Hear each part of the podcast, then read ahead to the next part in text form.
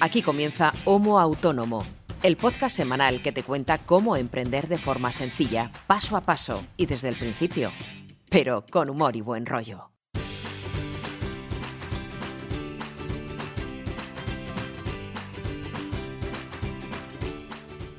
Hola, ¿qué tal? Muy buenas a todos y bienvenidos a este episodio número 27 de Homo Autónomo, el podcast que hacemos dos autónomos para todos los autónomos, ya sean primerizos o veteranos. Nos da igual porque en el fondo todos tenemos los mismos marrones, las mismas preocupaciones y a veces alguna alegría también en común. ¿Y quién hace este podcast? Pues dos autónomos con ganas de compartir cómo les va en su día a día, semana tras semana, contando qué están haciendo cada semana y también intentando aportar un poco de valor con cada episodio, con cada tema que vamos tratando semana tras semana. Del otro lado del cable, de la fibra, y ya hago un pequeño spoiler, Está César Brito, gran amigo mío, copywriter, periodista, creador de contenidos y el que se curra todas esas escaletas y todas esas notas del programa que luego tenéis en vuestro podcatcher con cada episodio. Y del otro lado de este cable, pues está un servidor, Ángel Martín, consultor de marketing online y... Persona humana. Y persona humana. Hola César, ¿cómo estás? Olita, te afecta el calor, ¿eh? Un poco sí, un poco sí. Es que estoy un poco ajetreado. Tanto ir y venir a mí me descentra. Esto de ir por las tardes. Llevo una semana que estoy todas las tardes yendo y viniendo. Que si dentistas, que si visitas, que si no sé qué. Y estoy un poco descentrado, pero bueno. No te quejes que el, dentista no te, ha hecho ningún roto ni en la cartera ni en la boca, así que no te puedes quejar. Bueno, de momento, de momento hemos salvado los muebles eh, dignamente, la verdad es que sí. ¿Qué tal ha ido la semana? Cuéntanos. Bien, con calor, trabajando menos de lo que quiero, pero lo suficiente como para no aburrirme. Bastante variadito en cuanto a temática. Me reía yo solo, porque siempre estoy solo, de lo alocado que es este trabajo de creación de contenido. Sí. Porque como bien sabes, yo escribo de 150 cosas cada semana. Y hoy he estado escribiendo sobre seguridad privada, sobre neurociencia, la semana pasada sobre divulgación científica, sobre videojuegos.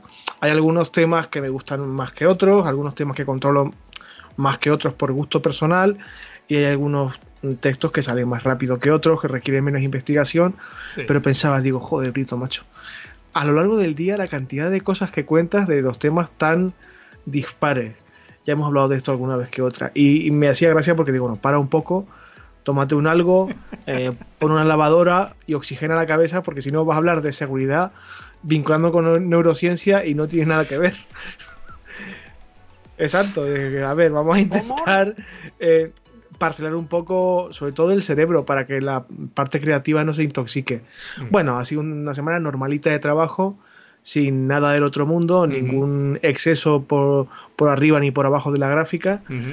Y bueno, confiamos en que siga así lo que queda de mes y el mes de agosto, que es lo que me preocupa un poco más. Pero bueno, de momento eh, todo en orden. Bueno, el mes de agosto, como en casi todos, es un mes un poco valle. Al final todo el mundo se va de vacaciones y todo se paraliza o bien tienes el típico cliente que lo quiere para antes de irse de vacaciones o que lo quiere para septiembre cuando vuelve la gente de vacaciones o si no es esa época un poco valle que, que afecta yo creo que a todos un poco por igual. Bueno, pero afrontaremos lo que venga como se pueda. Pues sí, te cuento mi semana. Pues bien, si la semana pasada te decía que estaba migrando las webs, y, te, comentaba que había escogido una empresa de hosting. Al final me cabré, los he mandado a paseo, he cancelado el hosting con ellos y al final me lo he llevado todo a Amazon. Creo que algo he leído en redes, sí. Y la verdad es que súper contento. Lo estuve haciendo mm, pues, prácticamente el fin de semana. El lunes me quedaba una web de Raquel, que era quizá la un poco más compleja. Hola Raquel. Hola, y, ya está todo migrado. De hecho, el antiguo servidor que tenía ya está. De hecho, la máquina está apagada. Me falta eliminarla para que no me pase la nueva factura. Y también lo que he estrenado esta semana ha sido Fibra. Bueno, bueno. Sí, bueno, ¿qué, me, ¿qué me estás contando? La verdad es que le tengo que agradecer al técnico eh, la paciencia que tuvo, porque estuvo, estuvo casi dos horas para hacer la instalación, de las cuales estuvo casi una hora y tres cuartos solamente para meter el cable dentro de casa desde el poste que hay en la calle. O sea, imagínate la que tuvo que armar y la de vueltas que tuvo que dar hasta que consiguió meter el cable. ¿Pero que vives en el desierto tú o qué? No, pero es lo que tiene vivir eh, a las afueras, en un pueblo, al lado que estoy enfrente, como yo digo, del Prado. Eh, me faltan las vacas y poco más. Pero eh, estoy muy contento porque ahora sí que ya tengo internet en condiciones. ¡El internet! Pero, pero me falta todavía, que de hecho ayer estuve hablando con el servicio técnico y porque yo he contratado eh, 1000 megas de bajada, o sea, un gigabit de bajada y 300 megas de subida. Y a mí solo, ahora mismo, por el router que me han dejado, solo tengo 300 y 300, o sea, una fibra simétrica. Y llamé al servicio técnico y debí de dar con el técnico, como yo digo, listo, y me contó que es que, claro, el router que ponen está limitado, el wifi, a 300 megas de bajada y 300 megas de subida. O sea que aunque tú tengas más megas contratados, el router por el wifi no es capaz de servir más megas. Claro, me decía que si lo conectaba el equipo por cable, que me iban a llegar el giga, porque lo estaba viendo que estaba llegando un giga de datos. Digo, ya, digo, pero es que teniendo en cuenta que ya el, no sé, el 90% de los equipos mmm, ya no tiene conexión de red, mmm, Así que al final, como esta semana también ha sido eh, el Prime Day, pues me, he pillado también un router de gamers, eh, que ese sí que llega hasta los 2 gigabits por wifi, así que podré aprovechar todo el ancho que realmente tengo contratado. Así que estoy esperando a que me llegue. Eh, para hacer luego las pruebas y seguramente lo que haga será quitar el router que me ha dejado la empresa y poner el que he comprado, que es el bueno, y listo. Pues cuando lo pruebes, si quieres dejar el enlace de, de compra y así que lo, quien nos escuche se lo pueda pillar también si quiere, vaya. Sí, hombre, Pero sí que... Cuando lo testes, primero testéalo por si peta lo que sea y luego... Sí, lo único que quería era, pues eso, un poco... Si alguien se está pensando en cambiar de compañía, de fibra, de ADSL o de fibra, lo que sea, sobre todo si pasa de los 300 megas la conexión, que se asegure con el comercial de turno, con la telefonista de turno o con el servicio técnico de turno, que el router que realmente te van a poner tiene capacidad para servir eso realmente por wifi, porque al final ese es el problema que yo me he encontrado. Al final, bueno, no ha sido tan problema porque, bueno, con he pillado uno eh, de oferta del Prime Day que me ha costado 50 y pico euros que costaba ciento y pico, así que ha sido un ahorro bastante bueno, pero claro, mmm, si al final te tienes que conectar por el cable para que realmente te llegue la conexión que has contratado, pues hombre, era lo que yo le decía al técnico, pues hombre, si estás en una oficina y tienes un hub, tienes un suite de estos de puertos, pues sí, pero ya ahora mismo yo no tengo ningún equipo que vaya por cable, van todos por wifi. Ya, bueno, a ver, esperemos que la próxima semana lo tenga solventado. Yo si quieres, ahora que hablabas de, del tema de la fibra, te resumo. Eh, no te he hecho spoiler cuando hablamos de esto eh, fuera del programa, pero te resumo mi situación con la fibra. Uh -huh. Rápidamente, porque viene, viene al caso. Como bien sabes, yo vivo en Salamanca, esta es una ciudad universitaria, y no sé qué porcentaje, pero un porcentaje elevado, seguramente, de edificios y bloques de viviendas uh -huh. están destinados eminentemente a alquiler para estudiantes. Sí. Y donde yo vivo es uno de esos casos. Mi bloque eh, tiene pues 16 años de antigüedad, puede ser, o puede que un poco menos, uh -huh. pero vamos, que es relativamente nuevo y está destinado casi en su totalidad a alquiler de estudiantes. En mi bloque en particular vivirán igual 6, 7 familias, no creo que vivan muchos más, de manera fija, vamos. Uh -huh. El resto son pisos que entra y sale la gente cada año. Esto que implica que en mi comunidad no hay un presidente, no hay, digamos, un responsable, porque realmente es entendible, o sea, para una comunidad que no es estable, que la gente cambia cada año, no compensa. Eh, la cantidad de propietarios que tienen este piso como inversión es enorme uh -huh. y no viven aquí, pero rentan, eh, o sea, sacan beneficios de ese alquiler. Sí. Entonces, no, te, no tengo presidente en la comunidad. ¿Esto qué implica?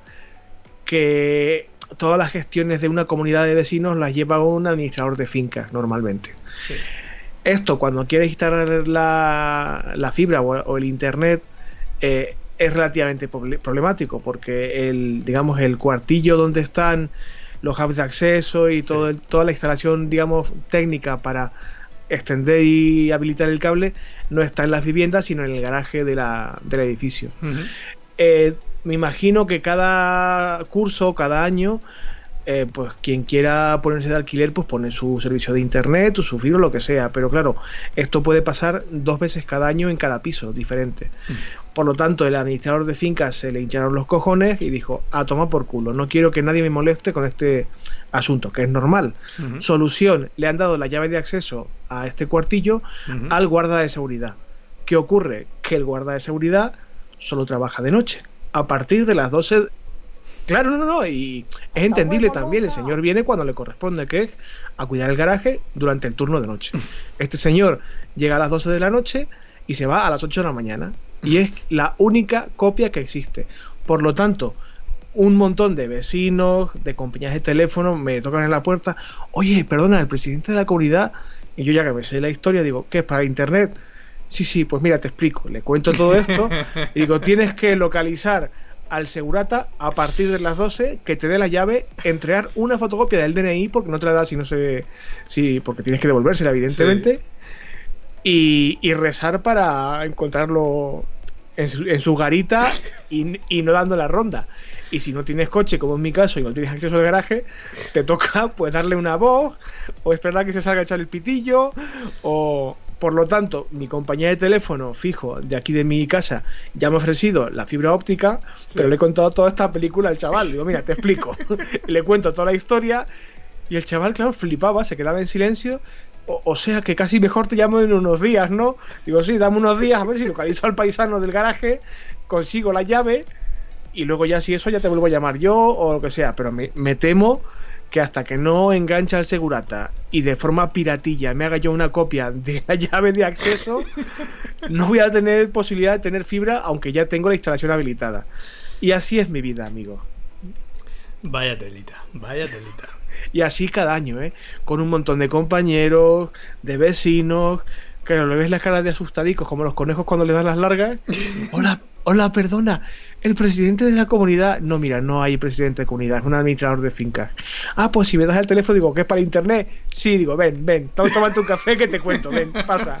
Entra, que te invito a un café y te cuento. Y la gente flipa, claro. La última vez me pasó, de hecho, con unas vecinas chinas que tengo, que de español, que de español iban justitas, justitas, y se fueron con máscara de susto de la que vinieron porque creo que no me entendieron absolutamente nada. Efectivamente, pantallazo azul. Pero bueno, espero que lo hayan solventado las muchachas. Pero esto pasa mínimo dos veces cada curso.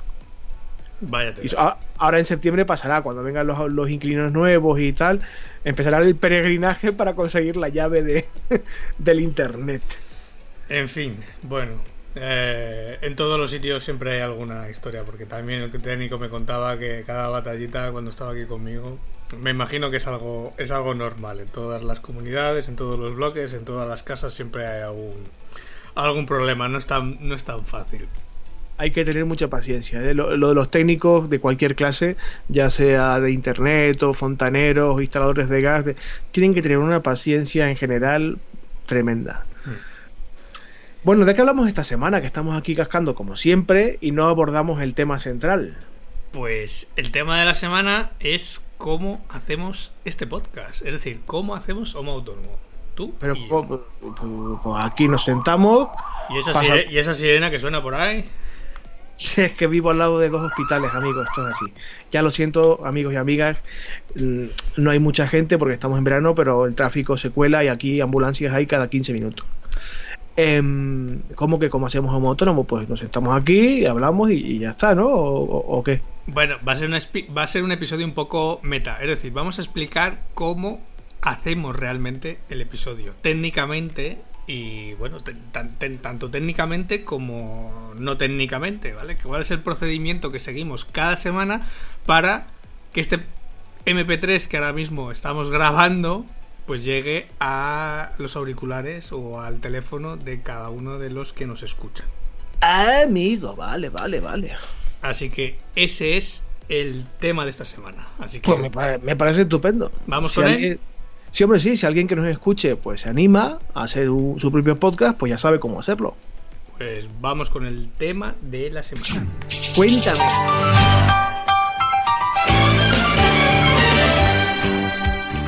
Me has dado la vena del gusto con la mascarita de entrada, ¿eh? Esta me la, no- me la tenías preparada a tradición, no me la esperaba. Y me has dado la vena del gusto, cabrón. Como sabes que me gusta mucho esta máscara, qué cabrito. Bien. Eh, lo que te decía, hoy vamos a contar cómo hacemos este podcast, desde cómo lo preparamos hasta cómo lo grabamos, cómo lo editamos y cómo luego lo programamos para que salte cada sábado en los podcatchers de nuestros oyentes. Entonces, vamos por partes. Y tú me vas, eh, vas añadiendo lo que creas conveniente. ¿Vale? Sí, hombre. He hecho aquí la escaleta, siguiendo un poco el orden, yo creo, cronológico del que seguimos cada semana, para que todo el mundo lo pueda tener más o menos claro.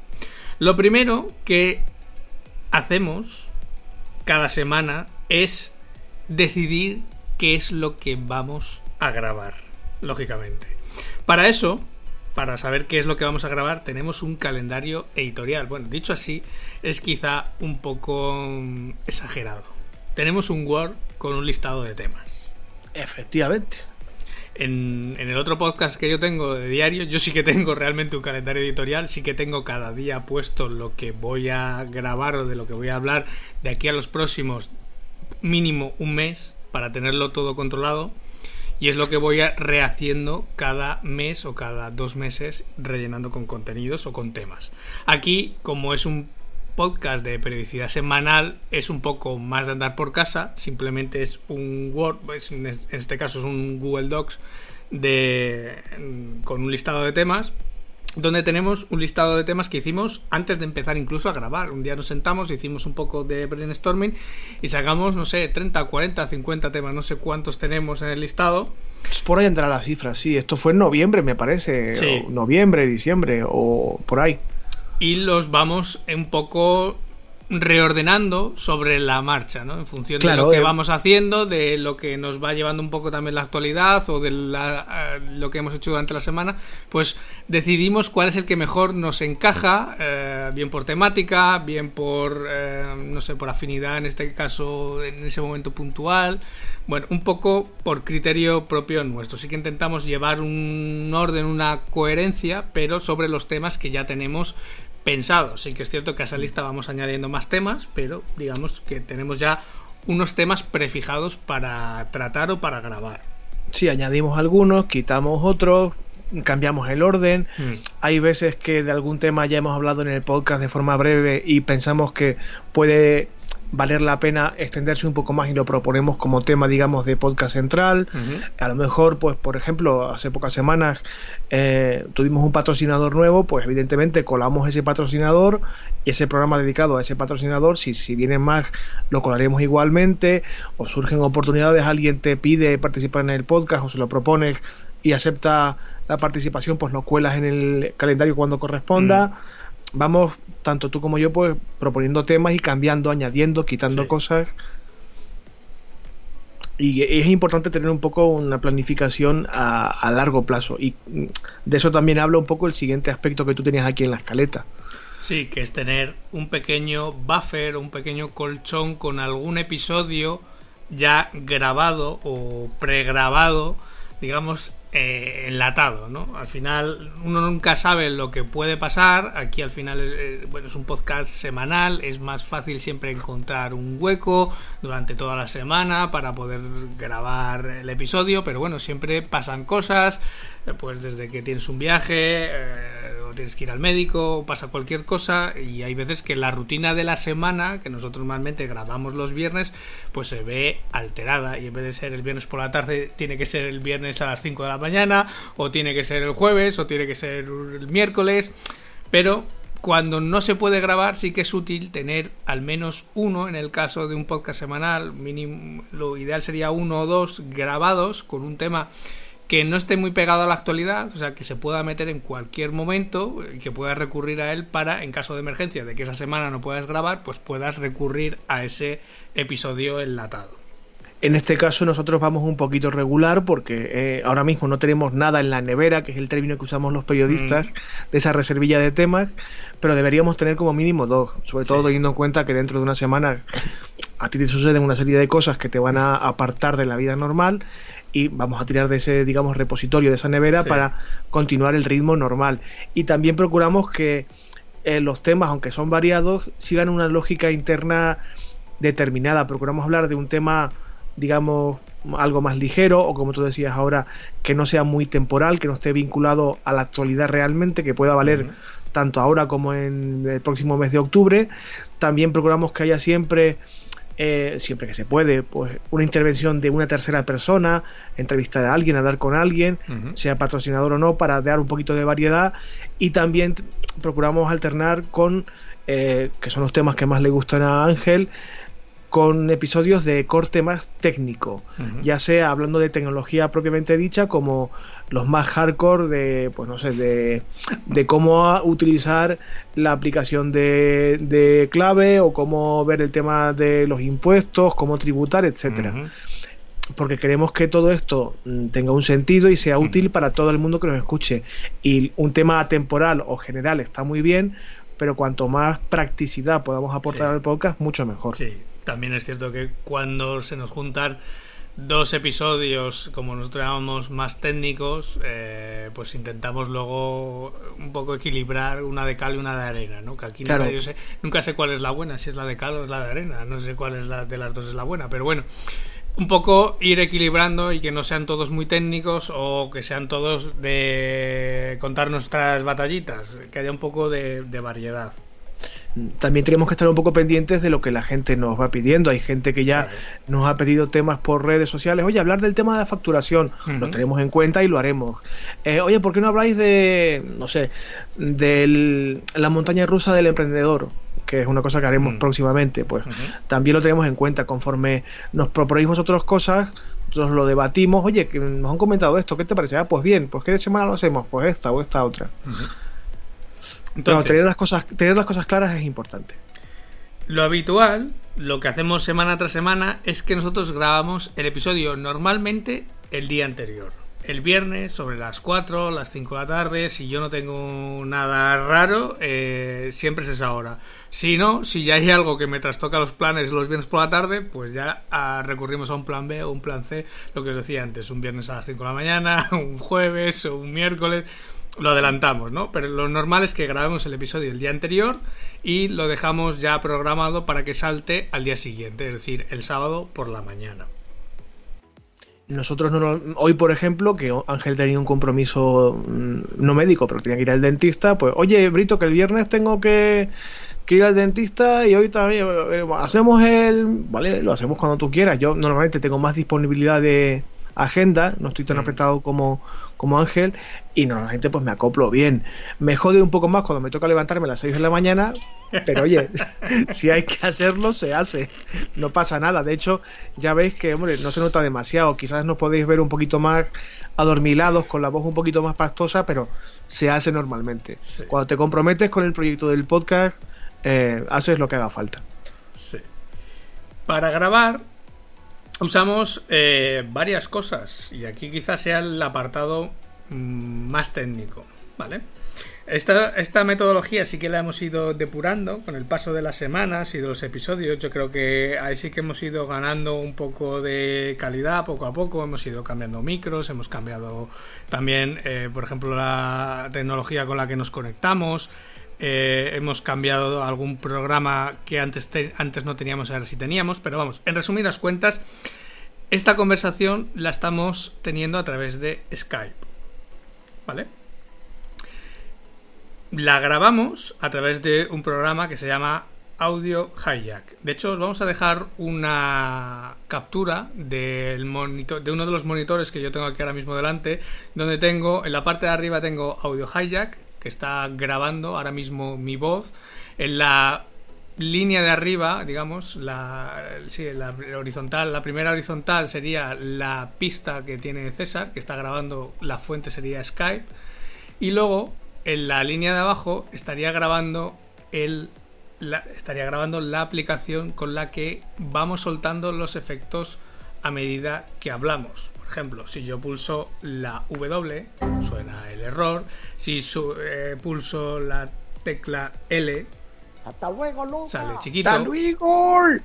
Entonces, esta metodología la hemos ido depurando y de hecho ha sido hasta, creo que ha sido la semana pasada o la anterior, cuando realmente ya dimos con la combinación perfecta para que César oiga los efectos cuando yo los suelto, porque digamos que el que graba todo el programa, en el equipo que se está grabando todo el programa es en el mío, a través de Audio Hijack, pero uh, César no podía escuchar los efectos. Y ahora ya con un tercer programa, una tercera aplicación que se llama Loopback, que lo que hace es fusionar las distintas fuentes de audio a través de los canales de salida de mi equipo. Entonces ahora mismo está entrando mi micro y la aplicación de los efectos que es Farrago, que no lo había dicho, eh, por los mismos canales de salida. Entonces él es capaz de escuchar los efectos cuando yo los sueldo, porque si no quedaba un poco extraño. Sí, además te facilita mucho luego el proceso de edición final, porque no tienes que añadir los efectos a posteriori, ya están grabados del tirón en la primera sesión. Claro, yo una vez que acabamos de grabar, lo normal es si grabamos un menos por la tarde, pues es que tal cual acabamos de grabar, me pongo a editar el episodio y César se pone con el copy de las notas del programa. Cada uno hace su función. El copy para la gente de la ESO es el texto que veis en la web normalmente, ¿vale? o sea, el texto que aparece en nuestra web, eso es lo que técnicamente se denomina copy, pero vamos, eh, el texto de la, la entrada de cada podcast, vamos, que es diferente cada semana. Eso es. El episodio lo edito con Adobe Audition, que es un programa de edición de audio, en este caso es de la suite de Adobe, porque yo la tengo, pero mm, podéis usar perfectamente Audacity. ¿Qué es lo que edito? Pues desde Audio Hijack lo que se me están generando ahora mismo son tres archivos MP3 distintos. Uno con la voz de César, otro con mi voz y otro con los efectos a medida que los voy soltando. Lo bueno de, Audio Hijack es que en el momento que le das a grabar está grabando sincronizadamente en las tres pistas. Por lo tanto, si yo cojo los tres MP3 y los coloco en el mismo punto de salida, están perfectamente sincronizados no hay que andarse con falsas claquetas, con pruebas de audio para que la voz vaya sincronizada, que eso antiguamente se hacía, tanto en audio mm. como en vídeo, mm. y es un puto caos. Es un puto caos. Aquí lo único que cuando tengo que cortar algo, bien porque eh, uno de nosotros tose o suena al teléfono o hay que hacer un corte por lo que sea, o llama al repartidor a casa de César, pues simplemente lo que tengo que estar pendiente es de cortar las tres pistas quitar el trocito en las tres pistas y mover las tres pistas a la vez para que no se descuadre, en este caso, la sincronización de los audios. Aunque yo soy partidario, de, ya lo sabes, de dejarlo todo igual. Si me llaman por teléfono, dejarlo. Si me llaman del Mercadona, dejarlo. Y aquí transparencia absoluta. Y aparte le da un poquito de, pues la sirena, la ambulancia que pasa y tal, le da un poquito de, vidilla. O sea, esto es naturalidad al poder. a mí me gusta dejarlo todo, ¿eh? El corte de la ambulancia lo podemos dejar, pero cuando te llama el repartidor de Carrefour y te vas a abrirle y te echas allí el parlado y tardas 10 minutos casi, pues no es plan de dejarlo. A ver, que vivo en 40 metros, esto no es aquí la Casa Blanca. O cuando te a ti cuando hace unos episodios te caías cada 20 minutos y te tienes que eh, eso es horrible. Yo lo que no, no, lo sabéis porque Ángel tiene mucha paciencia, pero normalmente por el sistema de input de audio que estábamos usando, eh, mi micrófono, por lo que fuera, eh, no funcionaba bien con el navegador eh, web normal, que en este caso era Chrome. Y, se desconectaba a mitad de sesión sin, sin previo aviso. Ángel dejaba de oírme y yo tenía que probar. ¿Por qué no se oye? Probamos un navegador, probaba otro, desconectaba el micro, volvía a conectarlo. La mayor parte de las veces me tocaba reiniciar el ordenador, que eso ya son unos minutillos, mientras el pobre Ángel ahí grabando con la pista de audio que, me correspondería a mí en total silencio, muteada por completo, y esto nos hacía perder muchísimo tiempo, aparte de la frustración lógica de Ángel, que hasta ahora no nos ha vuelto a pasar, estamos probando con el Skype y no nos ha dado problemas, confiemos en que siga así. Yo creo que ahí hemos eh, ya hemos dado con la tecla perfecta en este caso.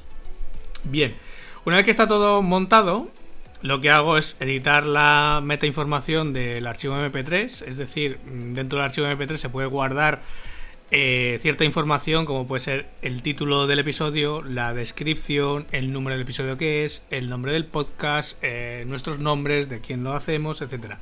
¿No? Para que eso luego lo reconozca iTunes en cada archivo, por ejemplo, o, o Evox, o en este caso la red de podcast que sea, ¿vale? Es algo. Eh, es algo bastante recomendable por esto que comentas y también para ti mismo. Si ahora no porque no tenemos demasiados, pero cuando tengamos 100 capítulos estaría bien eh, en la meta descripción saber qué título es, qué, de qué se trata ese tema y tal. Cuando tengas una biblioteca amplia de contenidos de audio para poder organizarte un poquito y tener una gestión de archivo lógica y razonable, está bien tener cuanta más información posible sin tener que abrir el archivo en sí y escucharlo. Sí. Luego, una vez que está hecho eso, lo que hago es exportarlo a formato MP3, pero con la configuración de, en vez de en estéreo, que salga en mono, es decir, que fusione los dos canales en un único canal y lo comprime a 80 kilobytes por segundo.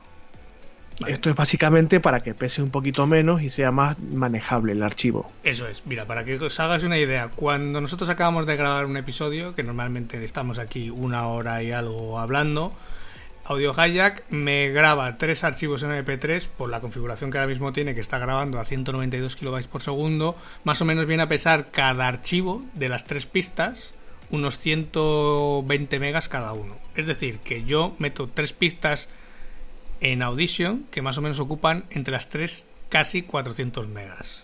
Claro, eso eh, no es muy viable subirlo a la red de podcasting. Entonces, lo que hago es, una vez que se edita, exportar la MP3 a un formato, en este caso mono y a 80 kilobytes, que es, digamos, la barrera entre lo que ya se oiría muy mal y, digamos, lo que ya empieza a ser buena calidad, ¿no? Sería ahí justo el equilibrio para que se oiga bien, pero que tampoco ocupe una barbaridad. Y más o menos, con esa conversión, el episodio de una hora viene a pesar, cuando lo saco de Audition, unos 50, 60 megas, ¿vale? ¿Qué pasa? Que esto sigue todavía siendo un poco demasiado peso para el archivo MP3. Entonces, lo que hago simplemente, y solo uso Audacity para eso, es que cojo el archivo que acabo de sacar de. que me acaba de generar Audition, lo meto en Audacity, que es otro programa en este caso gratuito, que está disponible tanto para Windows, para Mac, para Linux, me parece que también hay. Sí. Mm, que te permite editar audio, igual que podrías hacer con Audition. Y lo que hago es volverla a guardar otra vez como MP3 a 80 kilobytes por segundo y también en mono. ¿Qué pasa? Que Audacity debe tener un sistema de compresión más potente que Audition y el archivo se queda en torno a unos 20 y pico, 30 megas, casi le quita un 50% de peso. Esto es bastante más manejable tanto para la web como para los podcatchers. Claro. Y aquí mucha gente se estará preguntando, ¿vale? Pero ¿en realidad es tan necesario el tema del peso? Pues como siempre, depende. Hombre, hay que pensar en vosotros, en los que nos estáis escuchando. No es lo mismo descargarse 30 megas que descargarse 60, que descargarse ciento y pico megas cada episodio. Claro, no todo el mundo tiene gigas y gigas de datos o no siempre estás conectado a una red wifi y eso hace que también se favorezcan las descargas, ¿no? Hay que intentar pensar un poco en el usuario. Pero también hay que pensar, eh, si sobre todo si estás pensando en montar en tu podcast, que el mayor problema que vas a tener a la hora de hacer un podcast es el espacio en disco. Es decir, quizás no te lo hayas planteado, pero cuando montas un podcast, uno de los principales problemas que hay es dónde guardas los archivos MP3. Sí, porque es que se van acumulando, se van acumulando y por muy poquito que pesen, hombre, es un consumo de gigas eh, bastante considerable. Claro. Pasa, con, pasa con los audios de calidad, como es este caso, pasa con las imágenes de tipo profesional, o sea, un fotógrafo también tiene que hacerse lo primero con un disco duro tochísimo o si es posible, incluso con un servidor propio. Entonces, eh, cuando yo empecé con el podcast, eh, con el mío diario, yo me planteé esa disyuntiva, digo, vale, yo tengo tantos por aquella tenía en el servidor tantos gigas de espacio en disco, de hecho tenía un servidor con varios discos, digo, bueno, más o menos, puedo tenía capacidad incluso para mm, dos o tres años de episodios diarios, ya lo había calculado incluso. Pero, mm, claro, no todo el mundo tiene un servidor con dos discos duros, con 200 gigas. Eh, lo normal es que tengas un plan de hosting que puedes tener 5, 10, 20 gigas a lo sumo. 20 gigas con episodios de 100 megas, pues los llenas mm, rápidamente. ¿Y este silencio? ¿Hola?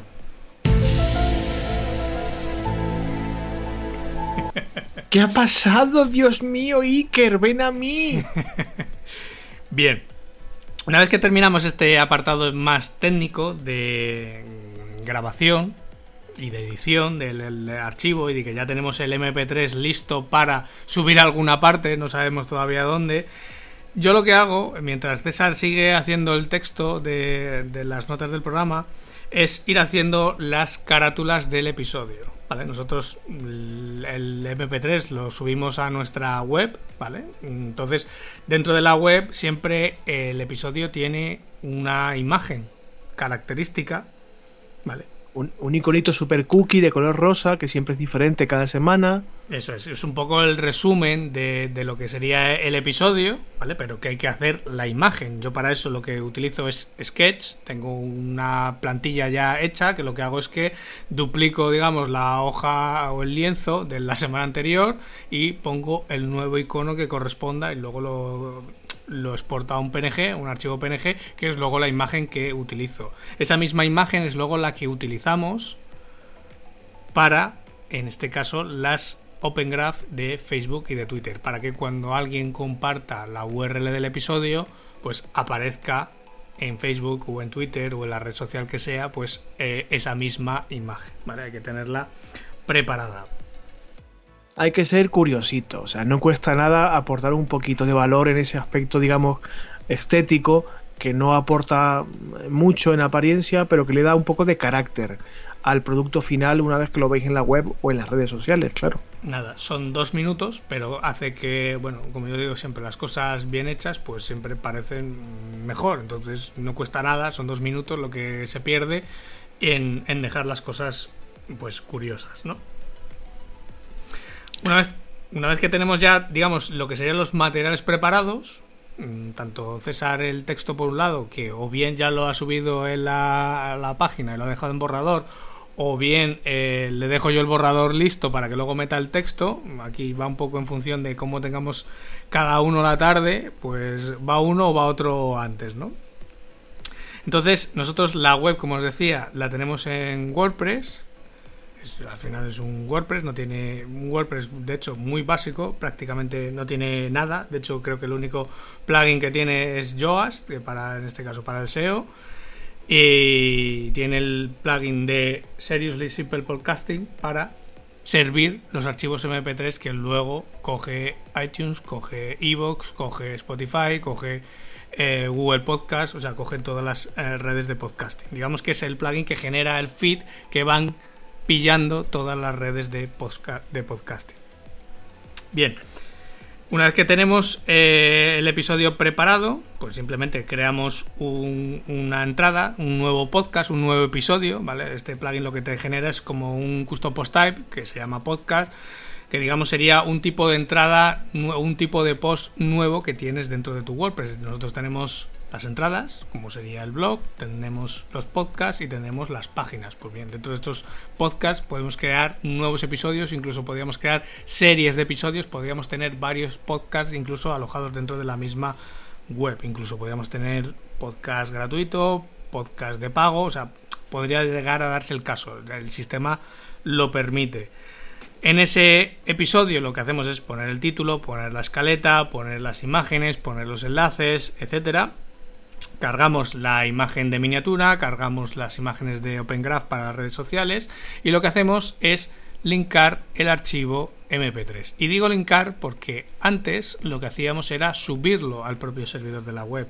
Pero con la reestructuración o la migración que he hecho esta semana pasada, lo que he hecho ha sido llevarme todos los MP3 del podcast a un repositorio de Wasabi. Wasabi es un simplemente es un servicio de alojamiento externo, son repositorios como pueden ser los de Amazon S3, eh, de hecho está basado en la tecnología de Amazon S3, que por un coste me parece que son de 5 dólares al mes tienes un tera de espacio.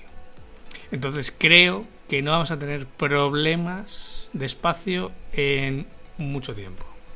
Bueno, de, eso hablaremos después, porque en la sección de actualidad, bueno, en fin, no quiero, no quiero hacer ningún spoiler, pero ya, hablaremos porque a lo mejor nos echan a la puta calle. Entonces, lo que hacemos es simplemente linkar ese archivo, coger el link de ese archivo una vez que lo hemos subido al repositorio de Wasabi, y simplemente lo que hacemos es programar ese episodio para que salte el sábado a normalmente pues si no hay ninguna cosa rara lo dejamos programado a las 8 de la mañana aproximadamente 808 concretamente ¿por qué te dio por ese por ese número? Bueno, por, porque yo normalmente los lanzo a esa hora y es siempre la, la hora que, que uso en el podcast diario y porque tampoco es una hora, no sé, no sé, era un poco también Capicúa o no sé, o el primero, no sé si cuadro también a esa hora, ya, ya no recuerdo el, el motivo. El caso es que, bueno, me hace gracia y ya es la costumbre, ya es un poco lo que hago siempre. Al final, la hora en la que lo programas es la hora en la que se publica en la web. En los podcatchers normalmente salta unos minutos más tarde, que es cuando lo pillan, la, lo pillan el feed los distintos podcasts, tanto iTunes como Evox como Spotify, pues normalmente pues suelen tardar entre 5 o 10 minutillos en, saltar aproximadamente. O sea que normalmente el podcast está disponible, el episodio está disponible sobre las 8 y cuarto, 8 y 20 a más tardar. Si lo hemos programado ahora es cuando está ya disponible. Estoy seguro, seguro que están todos nuestros oyentes el sábado a las 8 y media con el café esperando a que suba el podcast o sea, nada de volver de fiesta de empalmada. Estoy segurísimo de que están deseosos y deseosas de, por favor, que suba ya, que suba ya, que son las ocho y cuarto y no puedo vivir sin un autónomo, por favor, que suba ya. Eh, no, no ha pasado nunca ni va a pasar, ¿vale? Hasta que no los tengamos ahí debajo de la ventana con las antorchas ahí esperando lo de un autónomo, un autónomo. No va a pasar en la vida y lo sabe. Pero falta un último detallito para ya ponerle el lazo y poner el papel de regalito y todo estupendo. Y es un viejo conocido del programa, además. Sí, bueno, en este caso es por mi parte, porque digamos hasta aquí sería lo que es la edición y producción del episodio de la semana, pero luego queda algo posterior a cuando hemos publicado el podcast, que es darlo a conocer en redes, es decir, darle difusión en nuestras redes sociales, tanto personales como la de Homo Autónomo, etcétera. De la parte de Homo Autónomo te ocupas tú, tú eres el que controlas a nuestro robot y eres el que le das las órdenes. Y en el, mi caso, o para la distribución que hago yo, yo utilizo Zapier. Digamos que yo tengo un Zap que lo que hace es que en el momento que se publica el podcast, pues va haciendo una serie de pasos y lo va publicando en mi Facebook, en mi Twitter, en LinkedIn, etcétera. Va, digamos, lo va distribuyendo poco a poco en función de las franjas de tiempo que le he marcado y lo hace automáticamente. O sea, coge los datos del episodio, coge el título, coge las imágenes, coge parte del texto, compone los mensajes y lo hace él automáticamente no equivocarse que yo del robot de redes me encargo de darle al botón de on y se acabó. Tiene, como sabéis, una autonomía particular, es un poquito hijo de puta, le encanta meterse conmigo y con Ángel, conmigo más que con Ángel. y yo tengo un, control bastante escaso de las redes sociales que llevamos porque en fin, tiene su autonomía y tiene su puntito rebelde. Yo no me hago responsable de lo que diga este chico, eh, este muchacho eh, enlatado en Twitter y en Facebook. Fiscalía, si me estás escuchando, no soy responsable. Arroba policía, no meterse conmigo, por favor. Y básicamente esto es como realizamos cada semana cada uno de los episodios de Homo Autónomo que luego escucháis los sábados o bueno, cuando en el momento que vosotros decidáis escuchar nuestro podcast semanal.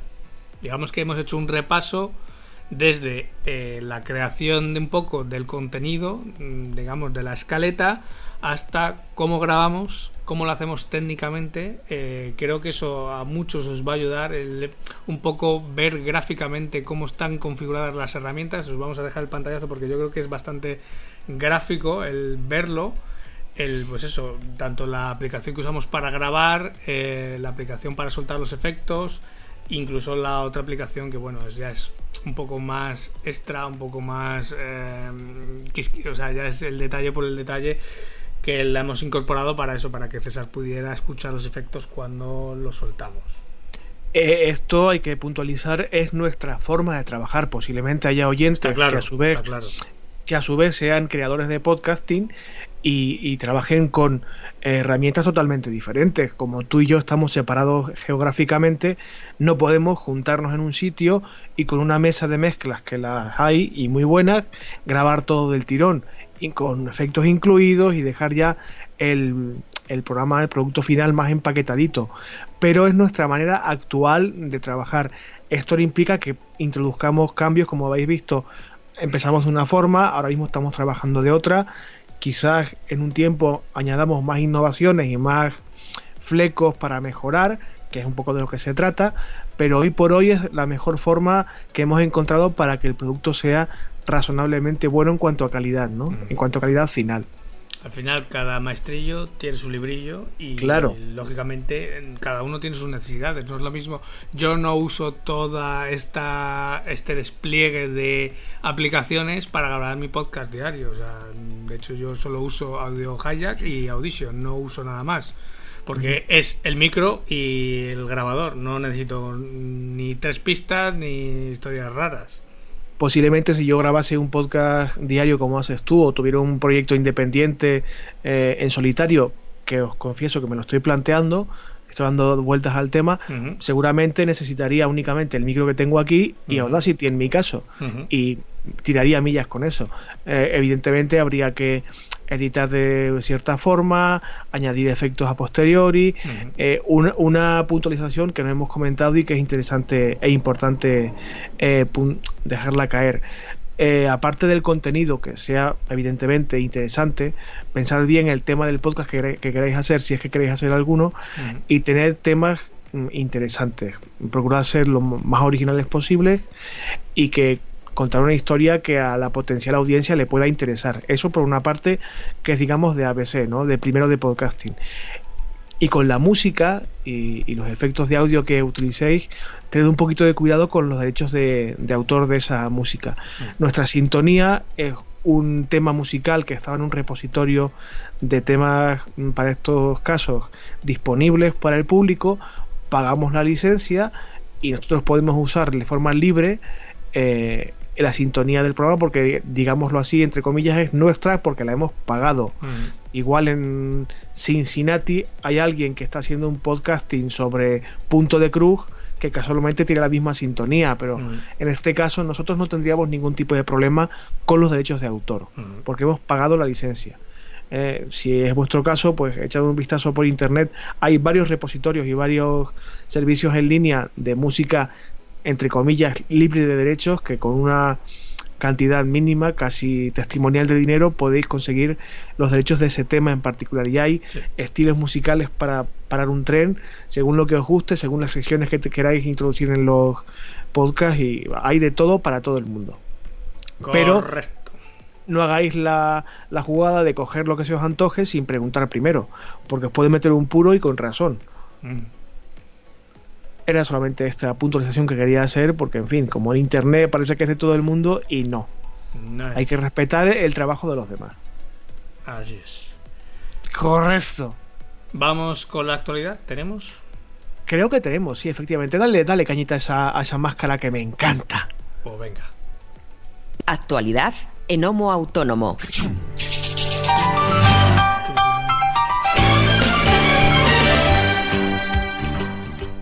La podría oír todo el día. Bueno, a ver. Tenemos dos noticias únicamente esta semana. Una de ellas la publicaban en cinco días hace muy poco y hablan de SECOT, eh, que es una organización sin ánimo de lucro eh, que se dedica a qué. Os explico porque es bastante interesante. Eh, pone en contacto a seniors o empresarios y directivos ya retirados o alejados de la actividad profesional con emprendedores evidentemente más jóvenes. ¿Para qué?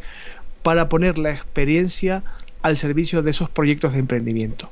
Esto, aparte de entrañable y muy bonito, me parece interesantísimo, porque desgraciadamente en este país, algo que no sucede tanto en otros países, eh, cuando una persona se jubila, de repente como que deja de existir. Cuando en muchísimos casos, muchísimos, muchísimos casos, ese patrimonio de experiencia es oro molido. Mm. Y hay muchísimos casos que salvo que exista una enfermedad o un impedimento físico, eh, desde los 65 años hasta muchísimo después, un hombre o una mujer que se jubila puede estar perfectamente activo, intelectualmente vivo y aportar muchísimo a, quien quiera escucharle o sepa aprender de su experiencia. El que alguien sea mayor no implica que sea un despojo, ¿vale? Y mucho menos en el contexto empresarial. Es más, deberíamos aprovechar todavía mucho más a la gente mayor que lleva años y años y años en puestos directivos de responsabilidad, que ha pasado por todos los escenarios que se os ocurran y que Secot en este caso pone al servicio esa experiencia de muchos profesionales de muchos sectores diferentes para la gente que emprende en esos sectores. Oye, a ver, esto en tu caso, ¿cómo lo hacías? ¿O qué me recomiendas que haga en este caso? Y estos seniors, o gente, digamos, entre comillas, retirada, aunque es un término un poco feo, pero bueno, para que me entendáis, hmm. eh, asesoran y ejercen de consultores para estos negocios que empiezan y que arrancan. Me parece una noticia interesantísima, una iniciativa muy interesante y como la ley de los cinco días hace poco, pues os lo dejo aquí en las notas del programa para que le echéis un ojito. Eso por una parte. Y por otra, y aquí la parte del miedito, que a lo mejor nos echan de Amazon por esto, mm, ya sabéis que nosotros somos transparentes en todo. Y nosotros no, no nos callamos casi nada. Y decimos las cosas buenas y las cosas malas. En este caso no es que sea malo per se, pero mm, podría hacerle apretar un poco el culito a Amazon, que en este caso es donde alojamos el podcast y donde tenemos la web. Podría enfrentarse, y es podría porque aún no es fijo, a una sanción multimillonaria mm, proveniente de Europa por una situación de monopolio, algo que ya le ha pasado a otros gigantes tecnológicos como Google y Apple. Esta noticia la publicó Business Insider España, os la dejo enlazada también. Eh, se plantea la posibilidad, evidentemente ni tú, ni yo, ni nadie de que nos escucha, salvo que sea Rappel, sabe qué va a ocurrir, pero que Europa le ha dado un tironcito de orejas. ¿En qué va a trasladarse esto? ¿En qué va a traducirse? Pues no lo sabemos aún, pero que sepáis que esto existe. Evidentemente, como bien escucháis, mm, con una sanción económica normal para un gigante como Amazon es posible que se solvente y puede que ni siquiera exista tal sanción. Pero que bueno, se podría enfrentar a una multilla de la Unión Europea. Pero ya veremos lo que sucede. Estaremos sobre este tema, evidentemente, y os informaremos puntualmente. Lo que Multilla. Dime. Multilla. Una, Se quedará en multilla, como la que le pusieron a Google. Claro, es que para ti, para mí, una multa de esas implicaría un mundo, pero para un mastodonte empresarial como Amazon, como Google, como Apple. Es como para ti y mí 10 euros. Claro, es que es calderilla. Pero bueno, hay que tener en cuenta que a nivel PR, bueno, a nivel PR, qué horror, a nivel de relaciones públicas, pues sí puede tener un, mínimo, mínimo impacto. Pero bueno, es una información que os dejamos y ya está. Y por esta semana es todo. ¿Vas a colarme otra máscara de entrada para separar o lo sigo diciendo de corrido? Tenemos feedback, ¿no? Tenemos feedback. Venga, te meto otra máscara.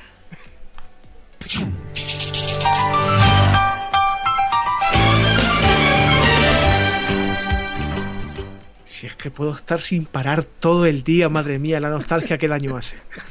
A ver, mm, pocas cositas y bastante rapiditas. Eh, un, uno de los podcasters más reconocidos de España y que más saben de esto, Sune, en Twitter, arroba Sune, que es el responsable, digamos, máximo de Nación Podcast. Eh, ya sabéis que nos ha recomendado varias veces. Mm, me consta que en redes pues ha puesto nuestros enlaces y nos ha recomendado en sus historias de Instagram y demás. Se ha portado muy bien con nosotros porque me consta que nos escucha y parece ser que les gustamos.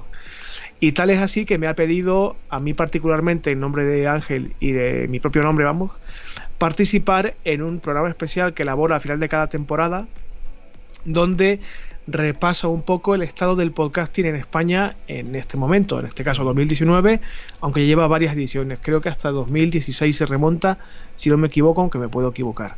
¿En qué consta este especial? Pues en fragmentos de audio de podcaster que a él le molan por el motivo que sea y que explican un poco su percepción de cómo está el podcasting en ese momento en el que graban el audio, ¿no?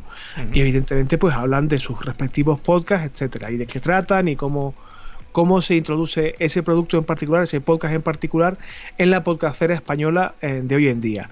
Y bueno, vamos a hablar de Homo Autónomo. Hay un fragmentito muy corto en el que explico qué hacemos tú y yo cada semana y de qué va este podcast, etcétera.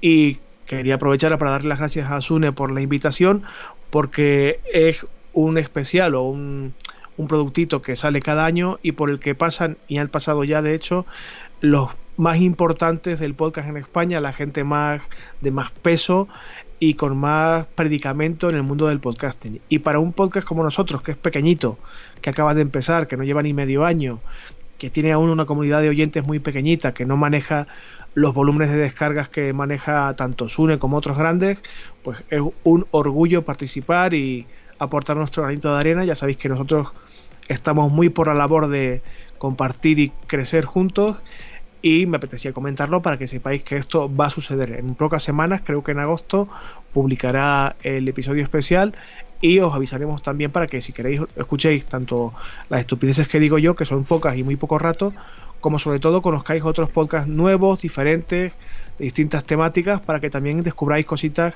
interesantes. Bueno, pues... En iBox, perdona que te he cortado. No, no, no, no, no, si es que básicamente era para darle las gracias a, Sune y que, en fin, es, como.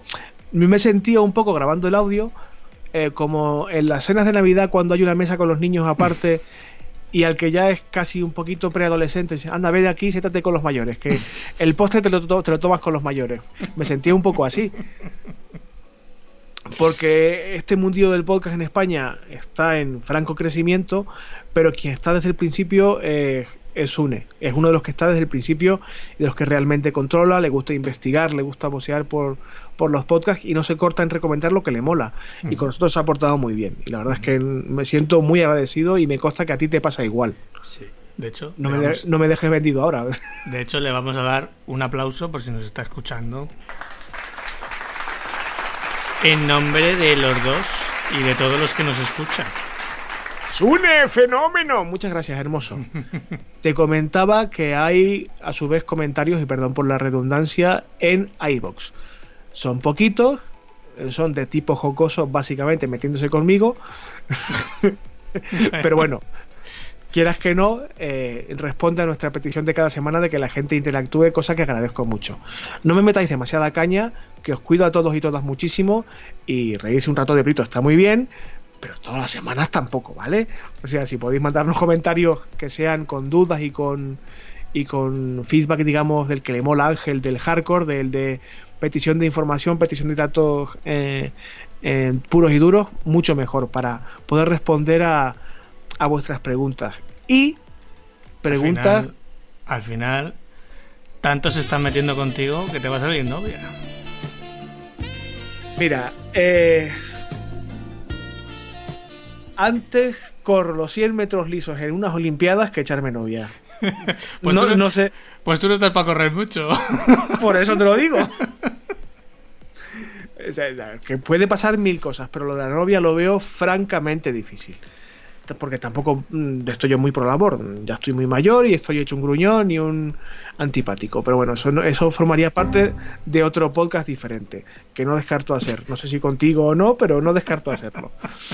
Hablando de preguntas, si recuerdas, la semana pasada dejamos a nuestro amigo Pedro en Twitter, arroba pedro-ant93, colgado con algunas de sus preguntas, ya hemos comentado aquí que se portó súper bien y nos mandó un chorro de preguntas interesantísimo y nuestra propuesta era responder a ellas eh, conforme pasaran los programas para no saturar demasiado a la audiencia. La pasada semana el programita era un poco denso y dijimos que esta semana responderíamos un par de ellas y es lo que pretendo que hagamos. Si te parece, vaya. Pues sí, claro. Vamos a, ello. Vamos a por las una, preguntas. Una de las preguntas que nos hace Pedro es que cuando se habla de autónomos, normalmente lo que todo el mundo se tiene en mente es de un empresario o un trabajador por cuenta propia que tiene un negocio ya sea físico o sea online. Y nos pregunta sobre la situación fiscal de un autónomo, intuyo que él, que se quiera dedicar o se dedique a la docencia, para dar clases online o que facture para un centro privado de enseñanza, o ambas cosas. ¿Cuál es, digamos, la situación fiscal de este caso particular?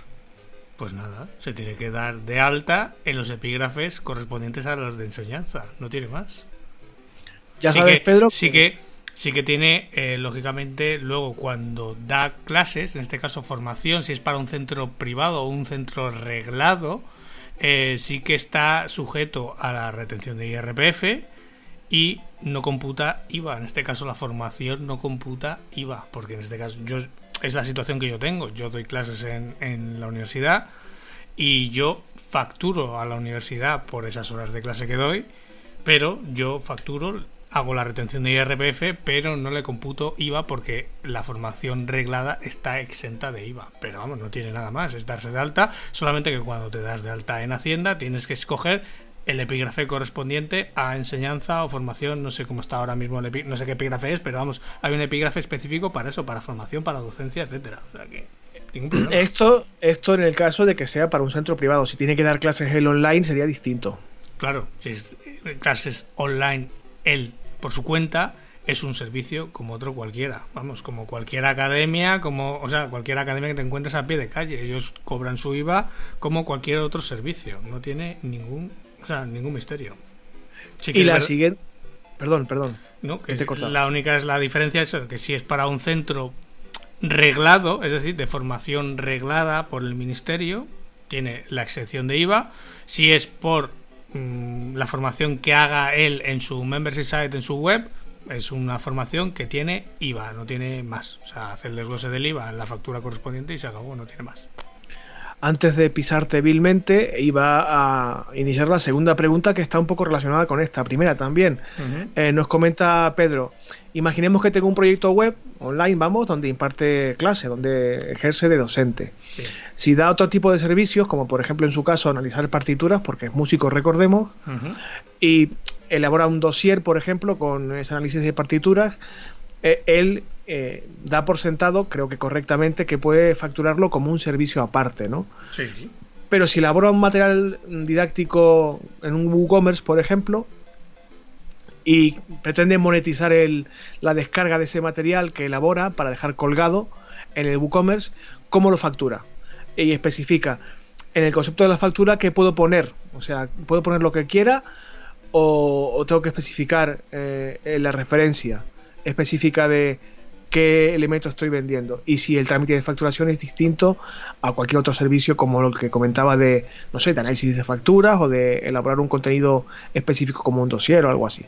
No tiene, a ver, que no se líe, al final son productos y servicios, no tiene más.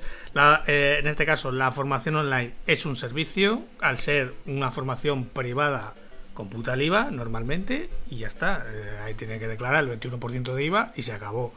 Pero si además, como dice, da ese servicio de analizar partituras, pues precisamente es eso, servicio de análisis de partituras. Es un servicio que llamémoslo productizado, que él vende a un precio X en su web, que tú simplemente le das al botón de comprar, como yo que sé, como a mí cuando alguien me contrata el servicio de mantenimiento, tiene un precio cerrado y lo puede contratar por la web. Es un servicio. Se factura igualmente y se desglosa el IVA igualmente en la factura. Y el material didáctico al final es un producto, como puede ser un ebook, un PDF, mm, lo que sea, o cualquier otra cosa que quieras vender en tu web.